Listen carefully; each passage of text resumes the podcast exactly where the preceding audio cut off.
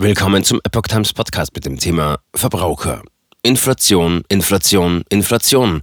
Wohin steigen die Preise? Ein Artikel von Epoch Times vom 30. März 2022. Das Leben in Deutschland hat sich spürbar verteuert. Ein Ende der Preissteigerungen ist vorerst nicht in Sicht. Politik und Notenbank versuchen gegenzusteuern. 6%, 7%. Deutschlands Verbraucher blicken mit Sorge auf die Inflationsentwicklung. Der Krieg in der Ukraine heizt die Energiepreise weiter an, die schon zuvor Haupttreiber der Teuerung waren. Heute veröffentlicht das Statistische Bundesamt seine erste Schätzung zur Entwicklung der Teuerungsrate in Deutschland im März. Wie stark sind die Verbraucherpreise zuletzt gestiegen? Die Hoffnung auf sinkende Inflationsraten nach dem Jahreswechsel erfüllte sich nur kurzzeitig. Nach einem Rückgang auf 4,9 Prozent im Januar kletterte die Teuerung in Deutschland im Februar 2022 wieder auf die 5-Prozent-Marke. Die Verbraucherpreise lagen um 5,1 Prozent über dem Niveau des Vorjahresmonats. Deutlich teurer wurden Heizöl plus 52,6 Prozent, Erdgas plus 35,7 Prozent und Sprit plus 25,8 Prozent. Nicht nur die angespannte Lage auf dem Weltmarkt trieb die Preise, sondern auch die deutsche CO2-Abgabe. Seit Jahresbeginn werden 30 Euro je Tonne Kohlendioxid fällig, das beim Verbrennen von Diesel, Benzin, Heizöl und Erdgas entsteht. Wie sind die weiteren Aussichten?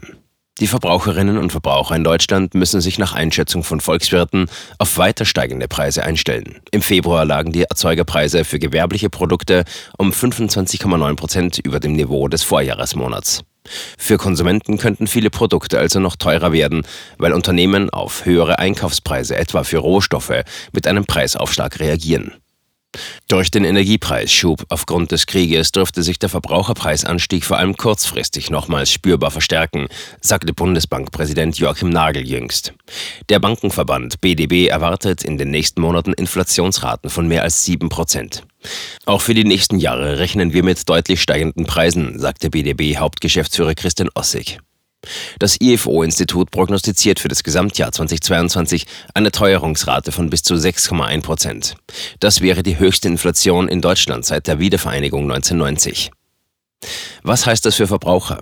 Höhere Inflationsraten schmälern die Kaufkraft von Verbraucherinnen und Verbrauchern, weil sie sich für einen Euro dann weniger leisten können. Vor allem dann, wenn Waren teurer werden, die häufig gekauft werden, spüren die Menschen das im Portemonnaie beim Tanken, im Supermarkt. Dazu kommt, in den von der Corona-Pandemie geprägten Jahren 2020 und 2021 mussten Deutschlands Arbeitnehmer jeweils Reallohnverluste hinnehmen. Im vergangenen Jahr wurde der an sich kräftige Anstieg der Bruttolöhne um knapp 3,1 Prozent mehr als vollständig von den um gut 3,1 Prozent gestiegenen Verbraucherpreisen aufgezehrt.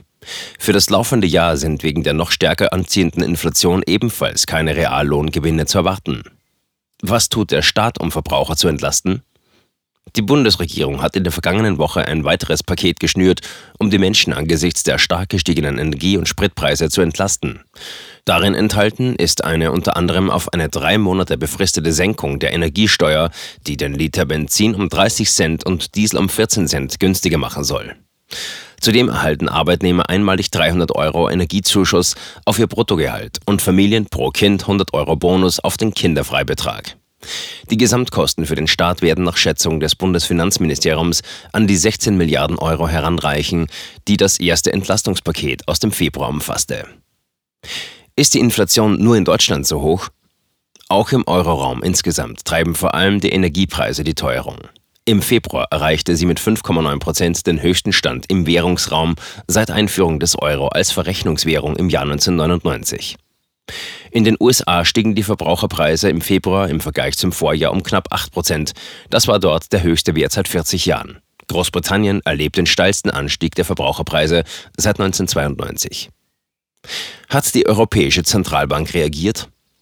Angesichts der hartnäckig hohen Inflation treibt die EZB die Normalisierung ihrer seit Jahren ultralockeren Geldpolitik schneller voran. Europas Währungshüter rechnen für den Euroraum im laufenden Jahr mit einer Teuerungsrate von 5,1 Prozent. Die Notenbank strebt stabile Preise bei 2 Prozent Jahresteuerung an. Kritiker werfen der EZB schon länger vor, mit ihrer Billiggeldflut die Inflation anzuheizen. Am 10. März hat die EZB beschlossen, den Erwerb zusätzlicher Anleihen von Staaten und Unternehmen bereits bis Mitte 2022 zurückzufahren. Sofern die Nettokäufe, wie derzeit vorgesehen, im dritten Quartal enden, eröffnet das die Möglichkeit, bei Bedarf die Leitzinsen noch in diesem Jahr anzuheben, sagte Bundesbankpräsident Nagel wenige Tage nach der Entscheidung des EZB-Rates, dem er angehört. Die Währungshüter haben ein Augenmerk darauf, dass es nicht zu einer gefährlichen Lohnpreisspirale kommt. Steigen die Löhne als Reaktion auf die aktuell hohe Inflation zu stark, könnte das die Preise noch weiter nach oben treiben, weil Unternehmen gestiegene Löhne als Rechtfertigung von weiteren Preiserhöhungen heranziehen. Löhne und Preise schaukeln sich dann gegenseitig hoch. Die Inflation könnte sich dauerhaft auf hohem Niveau festsetzen. Bislang sieht die EZB aber keine Anzeichen für eine solche Entwicklung.